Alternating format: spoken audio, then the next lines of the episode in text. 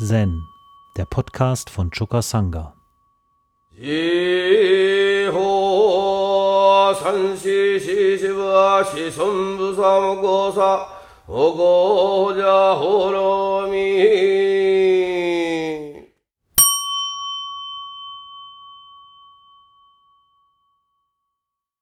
Ich möchte heute fortfahren mit dem Surangama Sutra.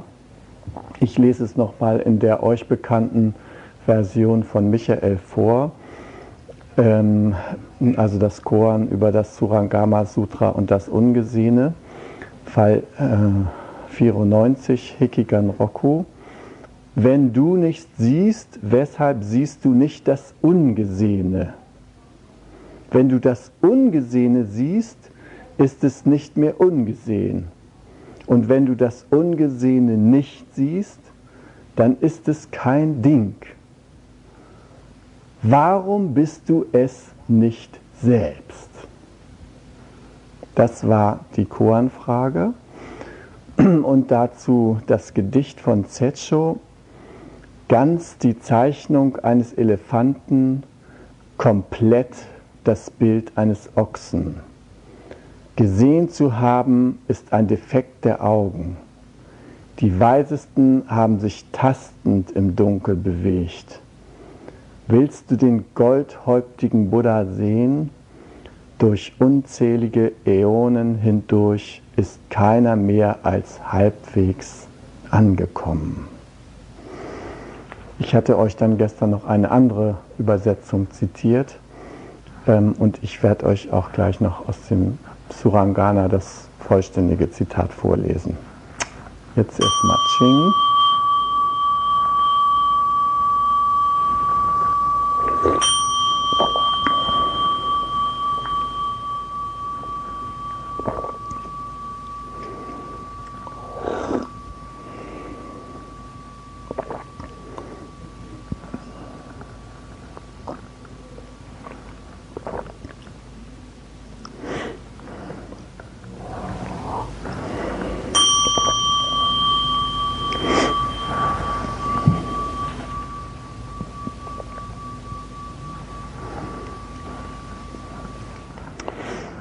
Ähm, ich muss mich selbst noch ein bisschen einfinden in mein Tesho, weil gerade wie ich hier auf dem Weg war äh, in unsere Sendung, da kam meine Tochter Miriam ganz aufgeregt angelaufen.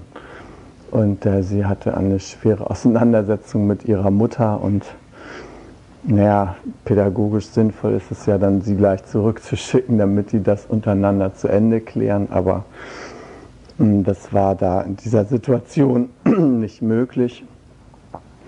Und äh, der Konflikt, den die beiden miteinander haben, ist ein Standardkonflikt zwischen den beiden, äh, zwischen Mutter und Tochter. Und ähm, der beruht äh, darauf, dass Spiegelungsvorgänge da stattfinden, die die beiden nicht sehen können. Ja?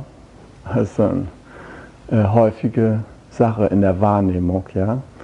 Äh, jemand nimmt mein eigenes Muster auf oder hat zufällig dasselbe und äh, gibt es mal so an mich zurück, wie er es so erlebt hat. Und ähm, das kann sehr unangenehm sein und äh, das macht das Erkennen schwierig. Ja? Also äh, unangenehme eigene Muster erkennt man gerne an anderen Menschen, aber nicht so gerne an sich selbst. Ähm, Jung hat äh, in diesem äh, Zusammenhang davon gesprochen, ja, ihr könnt euch gemütlich hinsetzen.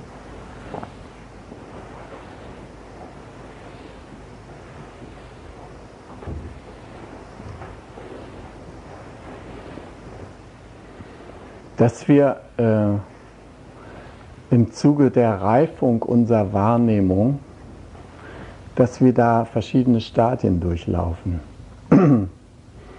Und ähm, äh, dass unsere sogenannte Persönlichkeit, äh, dass die äh, sich aus verschiedenen Schichten zusammensetzt.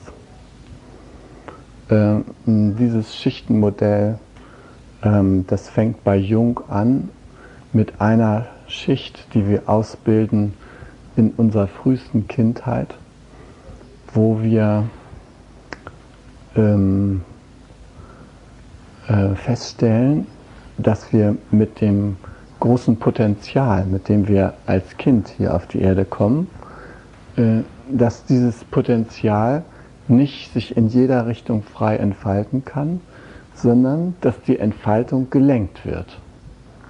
Und äh, wir erleben als Kinder, dass nur bestimmte Anteile von uns äh, erfolgversprechend auf unsere Umwelt losgelassen werden.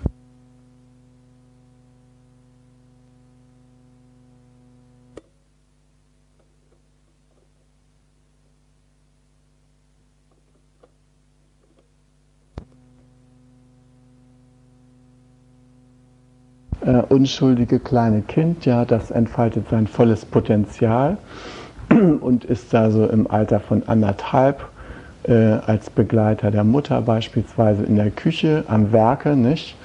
Kann jetzt gerade so die Schränke aufziehen, räumt die Zwiebeln aus dem Gemüsekorb aus, nicht? Und als die Mutter gerade ans Telefon geht, äh, steht es vor einer fantastischen Welt, nämlich Großmutters goldrandigen Sonntagsgeschirr, das nur zu ganz gewissen Zwecken eingesetzt wird und hört, was das für tolle Klänge macht, wenn man das so auf den Fußboden schmeißt. Ja? Die Mutter kommt vom Telefon zurück und es ist ein Schrei, ein Aufschrei, ein einziger Schrei in der Küche. Und äh, dann registriere ich als Kind, ähm, äh, das hat jetzt zwar Spaß gemacht, aber äh, damit äh, bist du offenbar nicht erfolgreich, was die Beziehung zu deiner Mutter angeht. Ja? Also diesen Anteil von dir, den tu mal weg. Andere Sachen, wenn man so äh, Trippelschritte macht vor den Freundinnen der Mutter und dabei lächelt, ja, das kommt offensichtlich gut an. Ja? Und so bauen wir und äh, trainieren wir bestimmte Muster und andere Muster, die stecken wir zurück. Ein amerikanischer Psychologe hat mal gesagt, es gibt so ungefähr drei Grundtypen, drei Grundentscheidungen, die wir treffen. Und alle drei sind falsch, aber alle drei gelten erstmal lebenslänglich. Ne? Die Situation ist immer dieselbe. Das Baby ja, äh, liegt im Körbchen, äh, ist schon abgestillt, ja, und ähm, hält sein Schläfchen. Die Mutter sieht, es schläft, äh, macht sich aus der Tür, äh, geht schnell äh, in die Reformhaus, um das Demeter-Gläschen zu kaufen und ist gleich wieder da, ja. So, nun kommt sie zurück und auf dem Weg äh, die Treppe hoch, hört sie schon ein Schreien. Ja? Ein Schreien. Ja? Und sie macht die Tür auf und jetzt kommt Babytyp 1. Babytyp 1 hört, dass die Tür aufgeht, wird aufmerksam, möchte wissen, was da kommt, hört auf zu schreien und sieht das Gesicht der Mutter über dem Körbchen und lächelt. Und in dem Kind entsteht ein Zusammenhang, den unser Gehirn einfach herstellt, ob wir das wollen oder nicht. Das bildet einfach eine Ursache ab, ob die nun da war oder nicht, interessiert da nicht. Wir entscheiden uns einfach dafür. Das Kind registriert, weil ich gelächelt habe, ist sie zurückgekommen. Ne? Typ 1.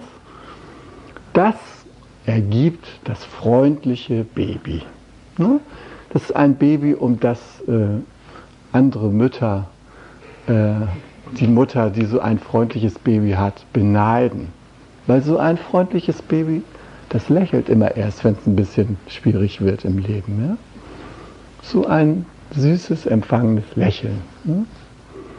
Ähm, die Schwierigkeiten eines solchen Babys, wenn das älter wird, äh, liegen darin, dass dieses Baby äh, auch dann lächelt, wenn Dinge geschehen, die über seine Grenzen gehen.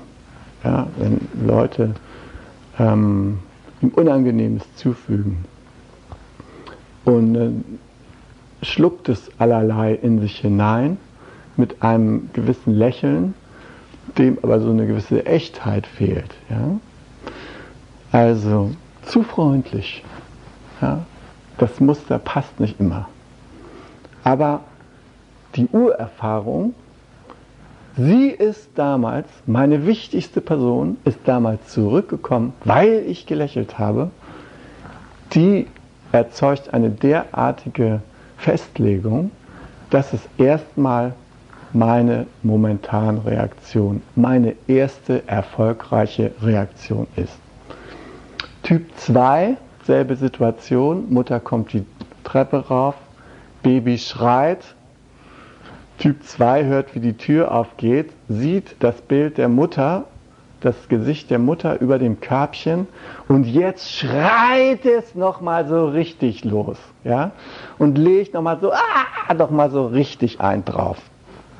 Die Mutter stürzt sich ins Körbchen, reißt das Kind an ihre Brust. Mein armes Schätzchen, hab ich dich alleine gelassen und, und, und, ja. Dann allmählich beruhigt sich das Kind und es sagt sich, weil ich geschrien habe, ist sie zurückgekommen. Und das gibt Typ 2 hinterher in der Schule, ja, die ewigen Provos und Revoluzer, die den Lehrern das Leben schwer machen, weil sie mit nichts einverstanden sind. Ja. Sie sind bei ihren Klassenkameraden beliebt, werden gerne als Klassensprecher gewählt, weil sie ein gewisses Durchsetzungsvermögen haben und weil sie geeignet sind, Missstände jederzeit anzusprechen. Ja? Auf diese Weise stellen sie Beziehung her. Ne? Also es ist ein äh, Erfolgsmodell, aber irgendwann äh, ab einem bestimmten äh, Zeitalter wird es auch uninteressant, weil es sich herausstellt, dass mit dem Dagegensein allein man irgendwie seine Welt auch nicht angenehm gestalten kann. Typ 3, Mutter kommt die Treppe hoch, ist derartig verzweifelt, hat geschrien und äh, hat aufgehört zu schreien und hat sich entschlossen, diese böse Welt, in die du hineingeboren worden bist, die ist nichts für dich. Geh weg, flüchte, geh raus, geh aus der Situation raus, lass die Situation nicht an dich herankommen. Das ist der Flüchtling. Äh, typ 3 ähm, ist äh, in gewisser Weise pflegeleicht, weil immer wenn es unangenehm ist, dann fällt er so in so eine Art Starre. Ja? Also es fällt nicht weiter auf. Ähm, es sind die Babys, wo die Mütter abends, wenn sie noch weggehen wollen, nochmal gucken, atmet er noch? Ja? Guckt man immer noch mal, Mensch, ist der noch am Leben? Atmet der noch? Ja, so, äh, man ist sich nicht ganz sicher, ja, weil sich dieses Kind leicht nach innen verabschiedet. Das haut einfach aus der Außenwelt ab. In der Schule sind die später zu erkennen, dass sie nie im Plan sind. Die wissen immer nicht genau, was jetzt gerade läuft. Also die sagen immer, was hat der gerade gesagt? Ach, wir sollten jetzt äh, die und die Aufgabe lösen und so weiter. Ja? Und die sind äh, spirituell hochbegabt, neigen zum, Philosoph zum Philosophischen und schweben gerne ab, schweben gerne so über der Realität, ja? sind ungern so da drin. Ihre Beziehungsebene ist so, so von oben herab, gleich in die Götterblickperspektive. Ne? So der Engelsblick, den sie von damals vor der Geburt mitgebracht haben, versuchen sie möglichst lange aufrechtzuerhalten. Spiralnebel. Spiralnebel, ja. Also das ist Typ 3. Und alle drei Haltungen sind Grundentscheidungen, die mit den realen Ursachen, nämlich die Mutter ist zu, zurückgekommen, klar, um nach ihrem Kind zu sehen und weil sie ihre Einkäufe beendet hat, damit haben die alle drei überhaupt nichts zu tun. Ja? Ähm, typ 3 sagt natürlich, sie ist zurückgekommen, weil ich geflüchtet bin. Und deshalb hält Typ 3 in jeder äh, kritischen Lebenssituation Flüchten für das Beste. Ja? Also diese drei Grundentscheidungen haben mit dem wirklichen Sachverhalt nichts zu tun. aber sie erscheinen als Muster, die erfolgreich sind. Ja? Wir verknüpfen äußere angebliche Ursachen mit inneren Tatsachen und kommen zu diesen, zu diesen Einstellungen. Und Jung sagt also, dass wir in unserer Kindheit äh, einen Prozess der Differenzierung unseres Potenzials erleben, nämlich wir erleben, dass wir mit einem bestimmten Verhalten sozial erfolgreich sind und dieses Verhalten und diese Muster packen wir, was unsere Persönlichkeit angeht, sozusagen an die äußere Seite, an die Peripherie. Ja, wir haben so eine erste Schicht, unsere Schokoladenseite sozusagen. Und die Schokoladenseite, die ist nicht immer nur Schokolade, aber es, ist die, es sind die Eigenschaften da drin, mit denen wir sozial erfolgreich sind. Ja? Der artige Junge, das artige Mädchen, das süße Mädchen und so weiter, alle diese Dinge, das ist alles in der Schokoladenseite drin.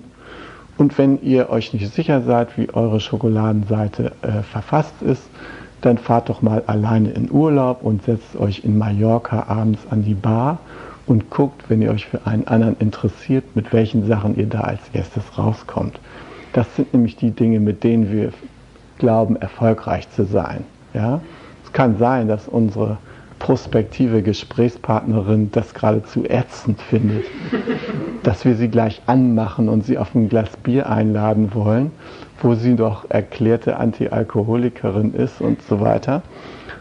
Das mag sein, ja, aber ihr könnt daran sehr genau sehen und auch wenn ihr mit anderen unbekannten Menschen zusammen seid, so in einer Gruppe oder sowas, wer da noch nicht so viel Training hat, ja, und weiß, dass es eh nachher einem nichts nützt, ja, der kommt tatsächlich erstmal mit seiner Schokoladenseite an. Ja. Ist einfach so. Darin liegt ja auch eine Weisheit, ja. Äh, denn äh, der erste Augenblick, den gibt es nur einmal. Ja? Und den ersten Eindruck, den kann man nur einmal hinterlassen. Und das Interessante ist, dass diese Schokolade sozusagen so sublim wirkt. Ja? So, das hinterlässt bei dem anderen so den Eindruck, ist doch eigentlich ein netter Mensch. Ja? Hm netter. Ja, genau. Ne? Ein netter Mensch, netter Kerl. Ja, ähm, Jung nennt diese Schicht die Persona. Man könnte auch sagen, unsere Amtshaltung. Der Talar, den wir uns überziehen, um was da drunter ist, diese muffigen Seiten von uns nicht so in Erscheinung treten zu lassen. Ja? Damit, äh, das ist eine, eine Differenzierung unseres Potenzials, die geht in diese Außenschicht. Und dann gibt es aber natürlich die andere Seite unseres Potenzials, die auch vorhanden ist, ja. Die stürmische, die kreative, die chaotische und so weiter. Äh, die aber sozial unerwünscht ist, möglicherweise in unserer Familie, in der wir aufwachsen. Ja, da redet man nicht über Geld. Ne? Ja, wer das erlebt hat, wie schrecklich das ist, wie die Mutter anfängt zu weinen, wenn man sagt, Mama, was kostet das eigentlich? Ja, ja der wird nie wieder das Thema Geld ansprechen. Schon gar nicht wird er sagen, übrigens, ich bräuchte mal einen Zehner oder einen Huni. Ja, nein, tabu. Ne? Also gibt es so verschiedene Gesetze, die da einzuhalten sind und das lernt man, während man sich als wachsender Zwerg in der Welt der Riesen aufhält. Ja? Man muss nach dem Diktat der Riesen groß werden und dieses Diktat der Riesen führt einfach dazu, tja, ob es mir passt oder nicht, bestimmte Dinge müssen unterdrückt werden und bestimmte Dinge können gelebt werden.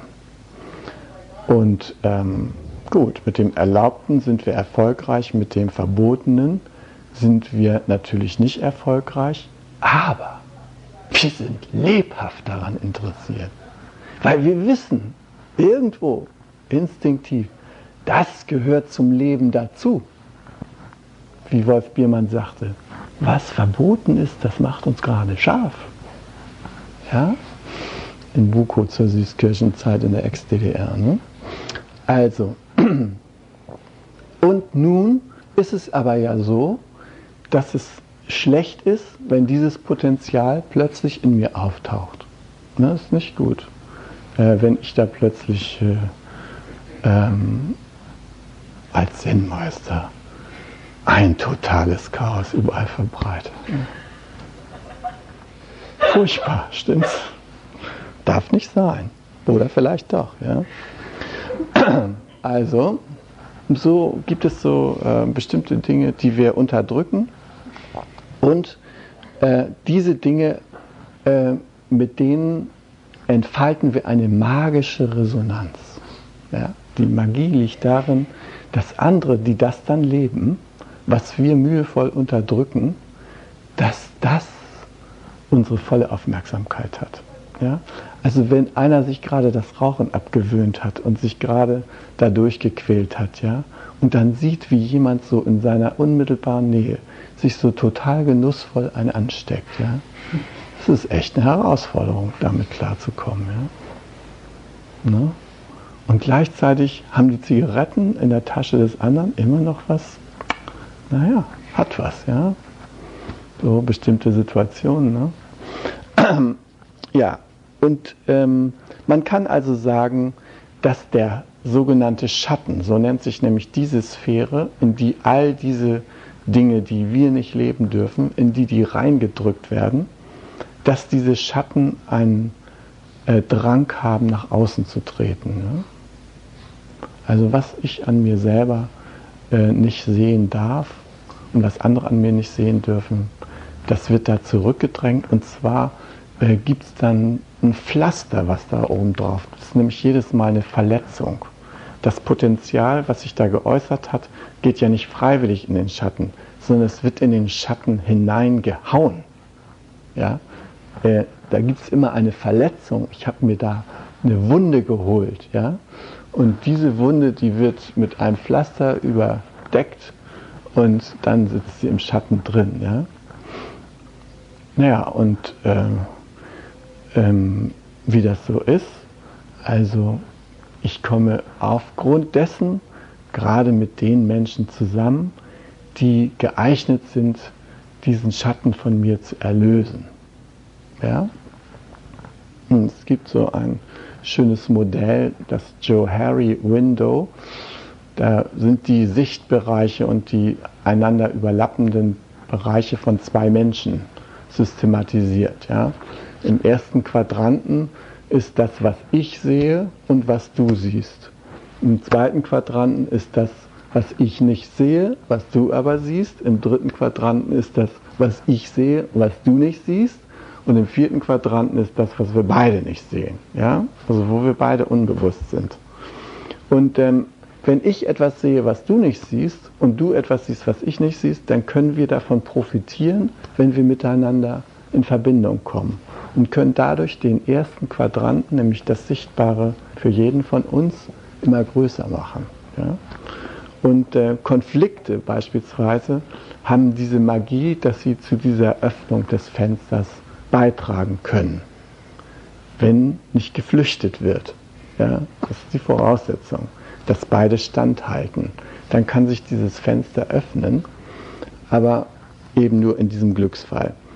Aber es ist einfach so, äh, wir strahlen wie ein magisches Funkfeuer unser Bedürfnis nach Öffnung dieses Fensters in die Welt. Ja? Und ähm, ich kann es euch aus eigener Erfahrung sagen, man trennt sich vom einen und findet in einer völlig veränderten Gestalt. Die Leute können dunkelschwarz aus Afrika kommen oder wie auch immer. Völlig dasselbe wieder womit ich mich nicht zu Ende auseinandergesetzt habe. Ja, in meiner Partnerschaft, es begegnet mir unter Garantie wieder im Leben. Und deshalb nützt das Auswechseln von Reifen dieser Art nichts. Ja? Das kann man beim Auto machen, wenn er geplatzt ist und hoffen, dass es dann gut geht mit dem neuen Reifen, aber in der Beziehung geht es eben nicht das Problem, was ich ungelöst gelassen habe, nehme ich mit in meine Beziehungswelt. Das bleibt da. Und es wird einen neuen Raspler finden, der daran wieder rumschrubbt. Ja? Und natürlich dabei auch an meine Flästerchen kommt und darauf den, die wichtige Inschrift vergisst und übersieht, die da drauf steht. Da steht nämlich drauf, nur abmachen, wenn genügend Liebe vorhanden ist, um das anzugucken, was sich da drunter befindet. Ähm, ich kenne viele Beziehungen, in denen, in denen also diesbezüglich eine krasse Blindheit herrscht. Ja, da wird einfach, du da hast ein Pflaster, weg damit und ja, und dann ist der am Schreien und aua, das war schon damals, du bist blöd und so weiter, dann ärgert man sich und so fort. Ja. Und Jung sagt eben, unter diesem Schatten, da liegt der interessanteste Bereich unserer Persönlichkeit. Nämlich da liegt das, was er das Selbst nennt. Ja? Das Selbst ist in dieser verkorksten, äh, sagen wir mal, durch die Erziehung erstmal deformierten Form natürlich nur noch ein letztes Residuum unseres Potenzials. Ja? Das ist da, wo sich die Buddha-Natur hin zurückgezogen hat. Ja? Hinter einer dicken Schattenschicht, die da drüber ist, und dann so einer dicken Schokoladenpampe. Ja? Hat sich die Buddha-Natur zurückgezogen. Und wenn da nichts passiert, ja, Gott sei Dank passiert ja was, aber wenn wir sozusagen uns mit dieser ganzen Pampe nur auf den Berg zurückziehen würden, ja, ja, dann würden wir mit der ganzen Pampe auch vom Berg wieder runterkommen. Das wird uns überhaupt nichts nützen. Ja? Also das Getümmel des Marktplatzes ist genauso wichtig wie der Berg, um durch diese Schichten durch zu unserer wahren Natur zu stoßen. Jung hatte äh, dafür mehrere Schritte bezeichnet, die uns dahin führen. Nämlich, wie gesagt, die erste Phase, die wir dadurch leben, ist, nachdem unser Potenzial sich äußert, muss es sich differenzieren. Gut und Böse, diese blöden Kategorien, entstehen in der, in der Geschichte jedes Menschen. Jeder kriegt diese gut-böse Stempel, jeder kriegt diese Urteile aufgeprägt. Wir können dem durch die Gesetze der sozialen Konditionierung gar nicht entgehen und damit entsteht eine Differenzierung unseres Potenzials im Sinne von Schokolade und Schatten. Ja? Wir, wir erleben einfach differenzieren. Wir müssen unterscheiden. Wir stehen unter Unterscheidungszwang. Wir können nicht einfach wie so ein äh, Buddha schon als Baby durch die Welt gehen und äh, mit unserem Potenzial frei umgehen. Nein, wir müssen diese einengende Phase des Unterscheiden müssens durchmachen. Aber wir müssen nicht in dieser Welt der Unterscheidung bleiben. Das ist das Schöne. Und wie können wir die Welt der Unterscheidung verlassen? Indem wir zum Beispiel unseren Schatten akzeptieren. Ja? Das heißt ja nicht eigentlich den Schatten akzeptieren, sondern das heißt diesen Teil unseres Gesamtpotenzials als zu uns gehörig akzeptieren. Das fällt einem manchmal schwer. Ähm, ich mache manchmal solche Übungen, ja, wo ich die Leute bitte, äh, an irgendeine Konfliktperson zu denken, ja, und von der drei, vier positive und vier negative Eigenschaften aufzuschreiben, nicht? Und die denken dann natürlich wirklich an die Person, schreiben die Eigenschaften auf. Und dann machen wir einen kleinen Test und sage ich so, jetzt gehen wir mal davon aus, dass das, was du da in dem anderen gesehen hast, möglicherweise auch verborgene Anteile von dir selbst sind. Mach doch mal einen Haken hinter denjenigen Eigenschaften, die du von dir selber kennst. Ne? Und dann gibt es so eine Phase der widerwilligen zur Kenntnisnahme einiger dieser Punkte. Allerdings einige bleiben ganz klar außen vor. Ja? Die bitte ich dann einzukringeln. Ne? Das sind dann sowas Eigenschaften wie äh, betrügerisch oder hat Spaß daran, andere rumzukommandieren und so. Für gewöhnlich meine Kursteilnehmer, die können das mit sich selber nicht in Verbindung bringen. Ja. Und dann fragen wir natürlich weiter, was ist mit diesen Anteilen? Ja, was, geht, was geht da vor? Und dazu hat ja Jung eine wunderbare Hypothese. Er sagt nämlich, diejenigen Anteile unseres Schattens, die wir nicht zu uns zurücknehmen können, die delegieren wir. Die delegieren wir in die Welt. Das heißt, wir tragen die anderen Menschen ein, an, dass sie sie uns vorführen, damit sie in unserer Welt wenigstens als Vorführung erlebbar sind. Ja, ich hatte da einen Kursteilnehmer, heute ein guter Freund von mir, ähm, der hat auch diese Übung gemacht, ja, und der kam also zu dem Ergebnis Betrüger und Heuchler. Ja? Also das, das kann, musste er einkreisen, das konnte er nicht in irgendeinen Zusammenhang mit sich selber bringen. Und ich gesagt, also wieso denn nicht? Ja, sagt er, weißt du, ich komme aus einem westfälischen Adelsgeschlecht und diese Art von Eigenschaften, die ist in unserer Familie seit 500 Jahren nicht mehr anzutreffen. Infolgedessen habe ich die auch selber nicht. Ich sage mal, was machst du eigentlich beruflich? Ja, er sagte, ich bin Bewährungshelfer. Ich sage, womit beschäftigst du dich denn da die acht Stunden deines Arbeitstages? Ja, also ich lege da für ehemalige Betrüger und solche Leute lege ich ein gutes Wort an bei der Staatsanwaltschaft, bei irgendwelchen Sachen, wo sie was pexiert haben und das noch nicht ruchbar geworden ist. Da setze ich mich für die Leute ein. Dann sage ich, also du beschäftigst dich acht Stunden des Tages mit dem Umgang mit Heuchelei und Betrug. Sehe ich das richtig? Ja, natürlich, insofern schon. Ja. Ich sage, siehst du, weil du es nicht leben willst, kannst du es in deinem Universum nur so erleben, dass du dich ständig mit anderen beschäftigst, die das machen. Das ist das Problem der bösen Nachbarn ja, oder der ungezogenen Kinder, der Widerspenstigen, wie jetzt Miriam. Ja. Die wollte partout nicht mit den Farben ihres Onkels malen, die er ihr zu Weihnachten geschenkt hat. Dabei hat die Mutter extra einen Besuch des Museums in Hannover organisiert. Die waren in der Nolde-Ausstellung. Sie hat den Kindern gezeigt, wie schön das Aquarellieren ist. Und nun, wo es mal ernst werden soll, weigert sich das Kind. Ja? Hat keine Lust. Ja, wäre ich auch empört als Mutter. Ne? Ja. Na, dann sagt die Mutter, dann gib her die Farben, dann male ich die Bilder selbst. Fängt an zu malen. Ja, dann sagt die Tochter, Nein, meine Farben kriegst du nicht, die will ich jetzt haben. Ja? Und dann geht's los. Ne? So, das war hier die Vor- und hat da harte Konsequenzen gehabt, ja, eben dieser Fall. Hm? Gut, wie kommt, wie kommt das? Ja? Wie kommt das? Weil ich nicht meinen eigenen Anteil sehen kann.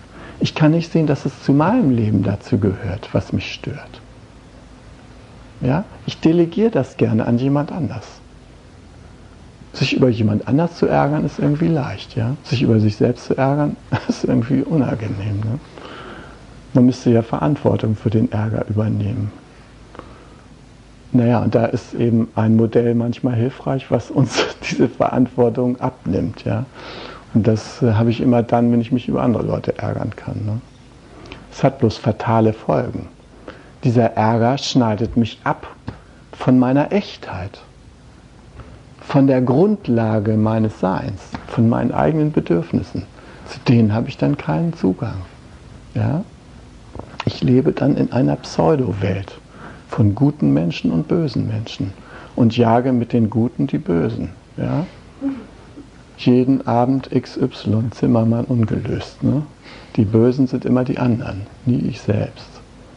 Ja? Ab und zu wird mal so ein harmloser Rentner dabei erschossen, wie neulich da in, in Ostdeutschland, ja, wo auch da jemand einen Mörder versucht zu fangen und der wusste aber gar nicht, dass er der Mörder war. Nicht? Und haben sie ihn gleich durch die Tür erschossen, wie er nachgucken wollte, wer kommt da nicht. Ich weiß nicht, ob ihr das verfolgt habt in der Zeitung.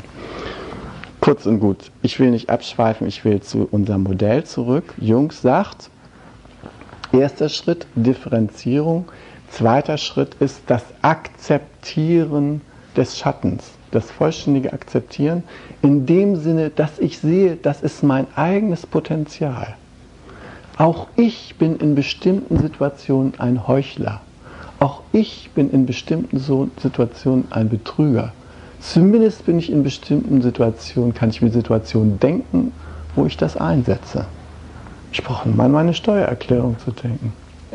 Was ich da alles so reinschreibe, für wen ich da Kilometer gefahren habe, ja. In Wirklichkeit war ich beim Eisladen, ja. Das schlage ich irgendeiner Dienstfahrt zu. Ne? Sowas zum Beispiel. Gebt bloß zu, dass ihr dazu fähig seid, ja. Also dann kommt ihr nämlich weiter in Richtung Echtheit. Und dahin soll es ja gehen, ja. Wir raspeln uns durch den Schatten durch zu unserem echten Potenzial.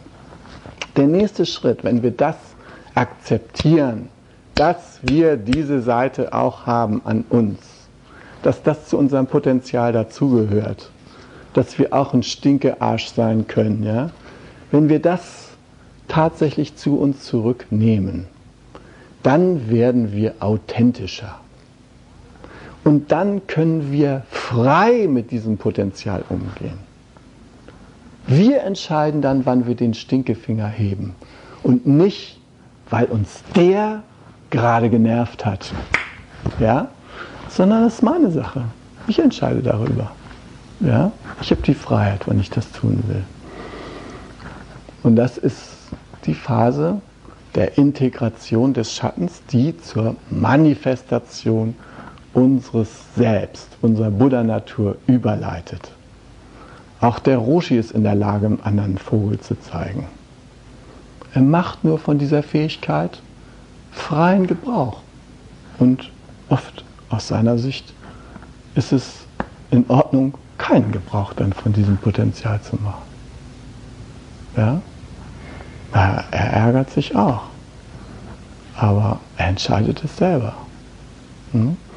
Diese Freiheit zu erringen, das ist irgendwie ein großes Geschenk. Und ähm, nach meinem Dafürhalten dienen alle Konflikte, die wir im Leben haben, dazu, diesen Sachverhalt vor uns aufzudecken und uns zu helfen, möglichst schnell unsere Buddha-Natur zu realisieren. Ja?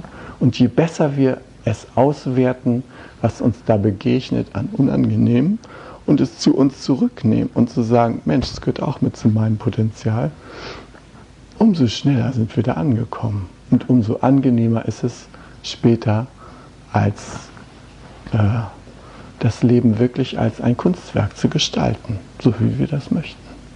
Ja? In Resonanz, in positiver Resonanz mit allem, was uns sonst noch umgibt. Und dazu ist es eben wichtig, dass wir darüber uns im Klaren sind, Klaren sind was wir wahrnehmen. Ja? Was wir wahrnehmen. Äh, zum Beispiel sagen wir meistens, wenn wir uns ärgern, ja, also äh, ich bemerke, äh, äh, das sage ich noch gar nicht, was ich da sehe. Meistens ist es schon klar, ja. Also du hast mich geärgert, ja. Mama hat mich gerade geärgert, ja. So, äh, damit geht's los. Dann fragt man ja, mh, hm, also was war denn, was hat denn dieses Gefühl ausgelöst, ja?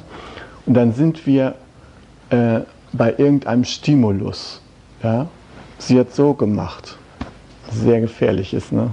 Also das hat schon oft auf der Autobahn tödliche Folgen gehabt. Nicht? Nur der, der Vordermann braucht nur so zu machen. Ja? Dann zeige ich es ihm mal, ja. Dann wird er mal ausgebremst, dann soll er mal sehen, wie das ist. Mein Wagen ist auch schnell genug, ja. Brumm, brumm, brumm. So. Das war aber nur der Stimulus. Das war gar nicht die Ursache. Ja? Ich verwechsle da zwei Dinge. Die Ursache kommt hier. Und die Ursache ist ein bestimmtes Bedürfnis von mir, nämlich mein Bedürfnis nach Respekt zum Beispiel. Ja, ich möchte respektiert werden. Auch als anonymer Mitfahrer auf der A7 ja, wünsche ich mir von meinen Mitfahrern, die da sonst noch so sich tummeln, einen gewissen Respekt. Ja. Ich habe ein Sicherheitsbedürfnis. Ich habe ein Bedürfnis nach Schutz. Ja. Stattdessen sage ich, typisch BMW, immer auf der Stoßstange. Ja? Man braucht gar nicht den Menschen drin anzugucken. Es reicht schon, in was für ein Wagen der daherkommt. Ja? Oder Mercedes, die haben ja die eingebaute Vorfahrt. Ein Geschenk. Ja? Keiner weiß, wie das Werk das zustande bringt. Es wird einfach mitgeliefert. Ja? Und die Tachos funktionieren nicht. Wo 50 steht, aus irgendeinem Grund können die das nicht lesen, die damit fahren. Ja? Also so sind unsere Bilder. Und es ist dann nicht hilfreich, uns diesen, diesen artigen Vorstellungen hinzugeben, sondern wirklich nachzugucken und wieder in Kontakt zu treten mit unseren Bedürfnissen. Auch wenn wir hier auf dem Session sind. Also ich möchte den sehen, der sich auf dem Session hier noch nicht geärgert hat. Und der schlimmste Blitzableiter für den Ärger ist immer der Jiki. Ne? der hat komisch geguckt, der hat nicht geklingelt, wenn wir es wollten, ja. Der hat dann noch, äh, wenn man da gerade ein geschwollenes Kniegelenk hatte, hat er gesagt, äh, jetzt endlich mal aufstehen, ja, oder äh, äh, hat gesagt, also hier Sampai, ne, nicht so hölzern, sondern mal richtig und so weiter. Oder er braucht ja nur zu sagen, bitte Gascho. Hm? Das ist seine Aufgabe. Das ist seine Aufgabe, weil nämlich der Vertrag beim, zu Beginn des Sessions ist, wir wollen ja gemeinsam Achtsamkeit üben, unabhängig von der Person. Ja? Alle wollen auf dasselbe achten. Zum Beispiel nicht so laut zu sein beim Essen, ja, still zu essen, äh, aufmerksam die Treppen hochzukommen, zu schweigen, alle diese Dinge. Sind so Vereinbarungen, die wir schließen. Deshalb wird ja auch immer die Sendeordnung durchgegangen, damit auch alle wissen, was vereinbart ist. Und dann wollen wir uns gegenseitig dabei helfen, das einzuhalten, ja? weil es unsere Übung fördert. Ja, kaum sagt der gute Mann das, ja, da spüren wir, wie in uns die Raketen durchstarten. Ja? Er ist der Stimulus, er ist nicht die Ursache. Die Ursache sind unsere Bedürfnisse. Und die Bedürfnisse sind häufig vor uns verschleiert. Sie sind von Gedanken überlagert und zur Unkenntlichkeit wegtransportiert vor unserem inneren Auge. Ja, und ähm, es lohnt sich, die Meditation dazu zu nutzen, auf diese Bedürfnisse, die wir selbst haben, hinzuschauen und dann zu gucken, wie ich selbst dazu beitragen kann, zum Beispiel indem ich eine andere Person bitte, äh, dass diese Bedürfnisse irgendwie erfüllt werden. Wenn ich hier sitze mit Knieschmerzen und so weiter, wer sagt denn, dass ich das muss? Niemand. Im Stühle hier. Ich habe noch ein, also bis zu ganzen Sofas, ja, könnten wir hier.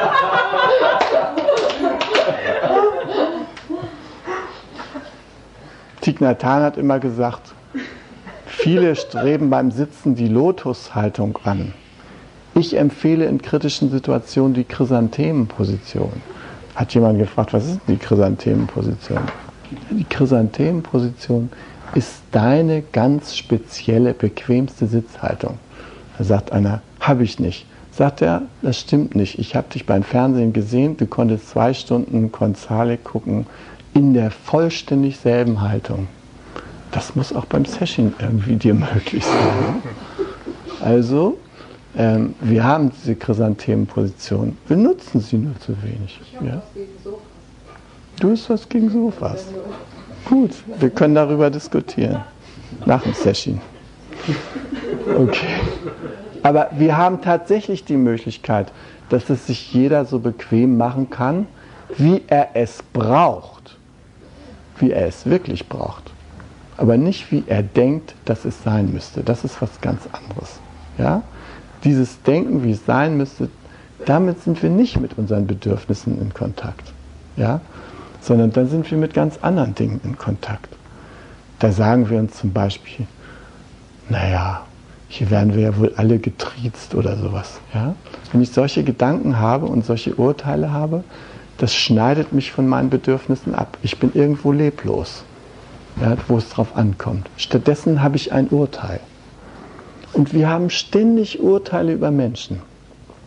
Und wenn wir das richtig anschauen würden, dann würden wir feststellen, dass jedes dieser Urteile ohne weiteres ersetzt werden könnte durch die Benennung eines persönlichen Bedürfnisses von uns.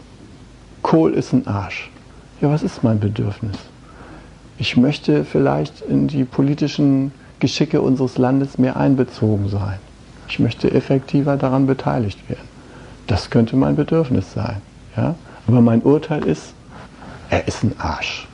Ja? Arbeitet 90 Stunden am Tag. Er ist ein Arsch. Ja? Schröder, oh Gott, wie der mit den Frauen umgeht.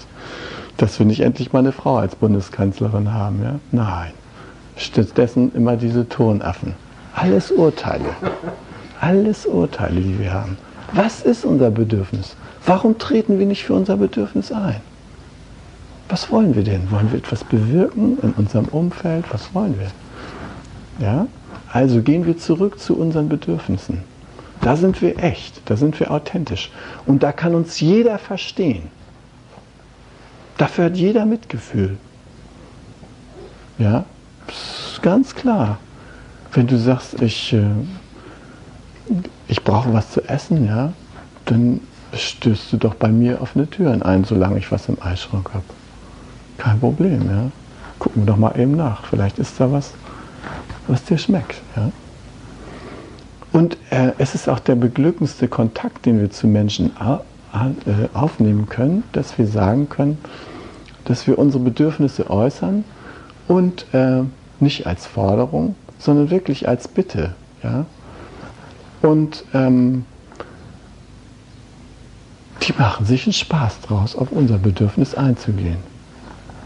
Es ist wirklich der größte Spaß. Man, ihr braucht nur mal in ein fremdes Land zu reisen, ja? wo sie solche Leute wie euch noch nicht so kennen, nicht? Und dann seid ihr umzingelt von Menschen, die sagen, bitte, du kannst hier mitessen, du kannst bei mir übernachten. Ja? Michael, der hat das erlebt, nicht? in Indien. Ne? Die sind, es ist ein Spaß für die Menschen. Selbst für uns könnte das ein Spaß sein. Ja? Nur stimulieren bei uns Menschen, die an die Tür klopfen, häufig Urteile und Gedanken der soll zum Sozialamt gehen. Ja. Äh, schon wieder so ein Wrack. Ja. Kosovo-Albaner bleibt im Kosovo und so weiter und so fort. Ne? Also hm, sind so Urteile, die wir da parat haben. Wir gehen dann nicht in Kontakt mit dem Bedürfnis.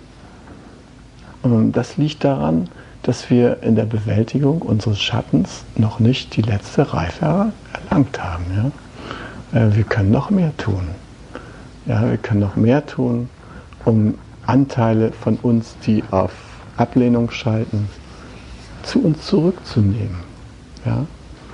Die zu identifizieren und zu sehen, dass es was mit uns zu tun hat. Willen. Kommen wir immer noch nicht zu meinem Sutra. Also kurz und gut, in der Geschichte hier, in dem Sutra, äh, ist ja wieder so eine Geschichte mit Ananda. Ja? Ananda gehört auch zu den Menschen, äh, die sehen irgendwie nur das Offensichtliche. Ja? Also denen fällt nur auf, was man sozusagen wie eine Kerze und ein Räucherstäbchen und eine Blume und so weiter sehen kann. Das sind für ihn die harten Facts. Ja? Und ähm, natürlich kann er auch bestimmte Beziehungen sehen. Der Buddha hat ihn ja eingeladen, dass er sozusagen sein Dauerbegleiter sein kann. Und er war ja deshalb auch immer ganz dicht am Buddha dran. Und die schwierigste Situation, die der Buddha hatte miteinander, war natürlich, als er gerade die Erleuchtung äh, erlebt hatte, nicht? Und nun, nachdem er seiner Frau ja davongelaufen war, äh, das erste Mal wieder seiner Frau begegnete, um ihr zu erklären, also dass es ihm leid und so weiter. Äh, dass er da damals arbeitet, dass er aus den und den Bedürfnissen das eben machen musste, nicht? Und äh, hätte er gerne alleine ihr erklärt, nicht? Aber Ananda hat er nun auch versprochen, der darf dabei sein, also musste dann nun auch mit ins Schlafzimmer und so weiter. Naja, wie das gelungen ist vom Buddha, das wissen wir letzten Endes nicht genau. Jedenfalls, Ananda wollte es immer ganz genau wissen und hat sich immer auf das Äußere fixiert. Ja? Die ganze Zeit. Er sagte, also alle halten dich für erleuchtet, Buddha. Ja? Äh, der Buddha sagt, äh, ja, ja, ist ja auch ganz klar, ja. Also, aber ähm, er sagt, ich möchte jetzt gerne mal, jetzt zeig mir mal, woran man das erkennt. Wo, woran äh, sieht man das? Ne?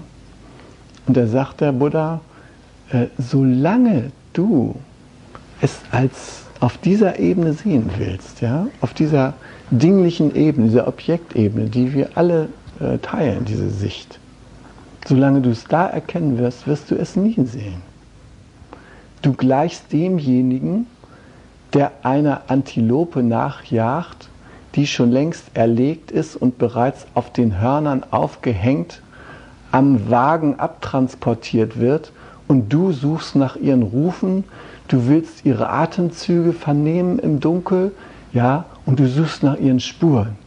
Wirst sie nicht finden, hinterlässt keine Spuren mehr. Ja? So, so verhält es sich damit. Ja? Also, wie kann man das Unsichtbare Ja, was man aber trotzdem erfahren hat, was ich erfahren habe, was du erfahren hast und so weiter, wie, kann man, wie kann man sich darüber austauschen? Wie kann man das registrieren? Wie kann man das messen? Ja, wie kann man das irgendwie in den Griff kriegen, phänomenologisch?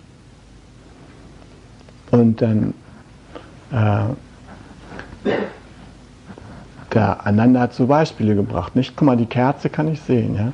Dann sagt der Buddha, ja, aber wie siehst du denn, wenn ich die Kerze nicht sehe? Hm? Ah, sagt der Ananda, das sehe ich auch. Ja? Nee, sagt der Buddha, was du dann siehst, das ist nicht mein Nichtsehen. Ja? Was du dann siehst, das muss irgendetwas im Äußeren sein, aber das hat nichts mit meinem Nichtsehen zu tun. Ja?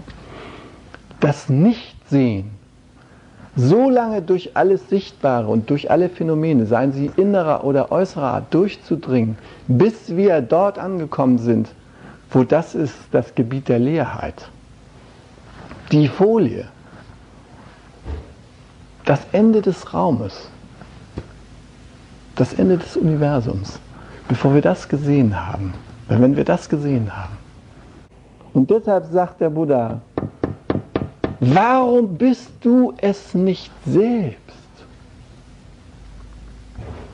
Das Nichtsehen, was du siehst. Ja? Und immer wieder hat der Ananda versucht, davon abzubringen, nicht irgendwie. Und noch als der Buddha tot war, kam er zu Kasyapa an und sagt, jetzt mal unter uns, Kasyapa.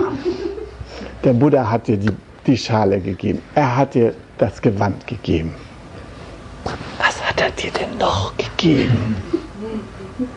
Du bist doch jetzt auch erleuchtet. Muss er dir doch was gegeben haben. Ja? Und der brüllt nur, Ananda!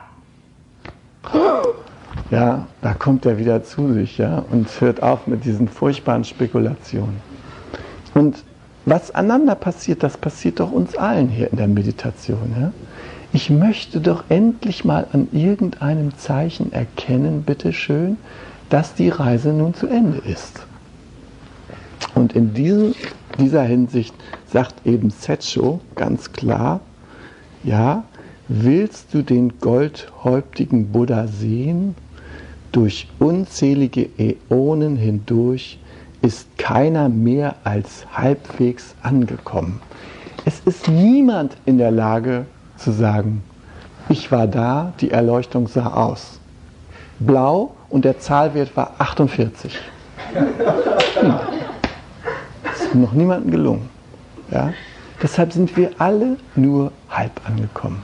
Es ist für uns alle ein Dunkel, ein Dunkelgebiet, in dem wir vollständig angewiesen sind auf die Resonanz mit uns selbst, mit unserem tiefsten inneren Wesen. Wir können nur zu uns selber sagen, aha, und wir können nur selber das Glück empfinden. Aha. Ja? Ähm, Halina, die hat sich mit Blumen befasst, ja.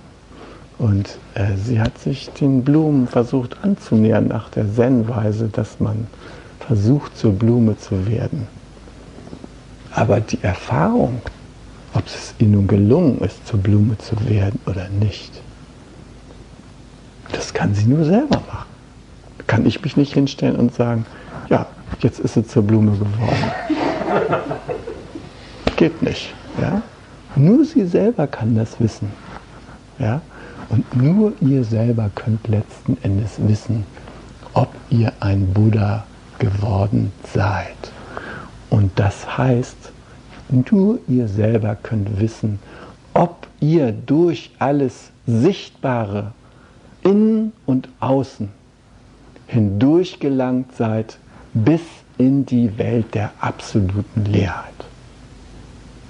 Nur ihr selbst könnt das wissen. Gut. Also, frohe Reise dahin. Zen, der Podcast, ist eine Produktion von Chokasanga e.V. in Kooperation mit dem Podcaststudio Paderborn.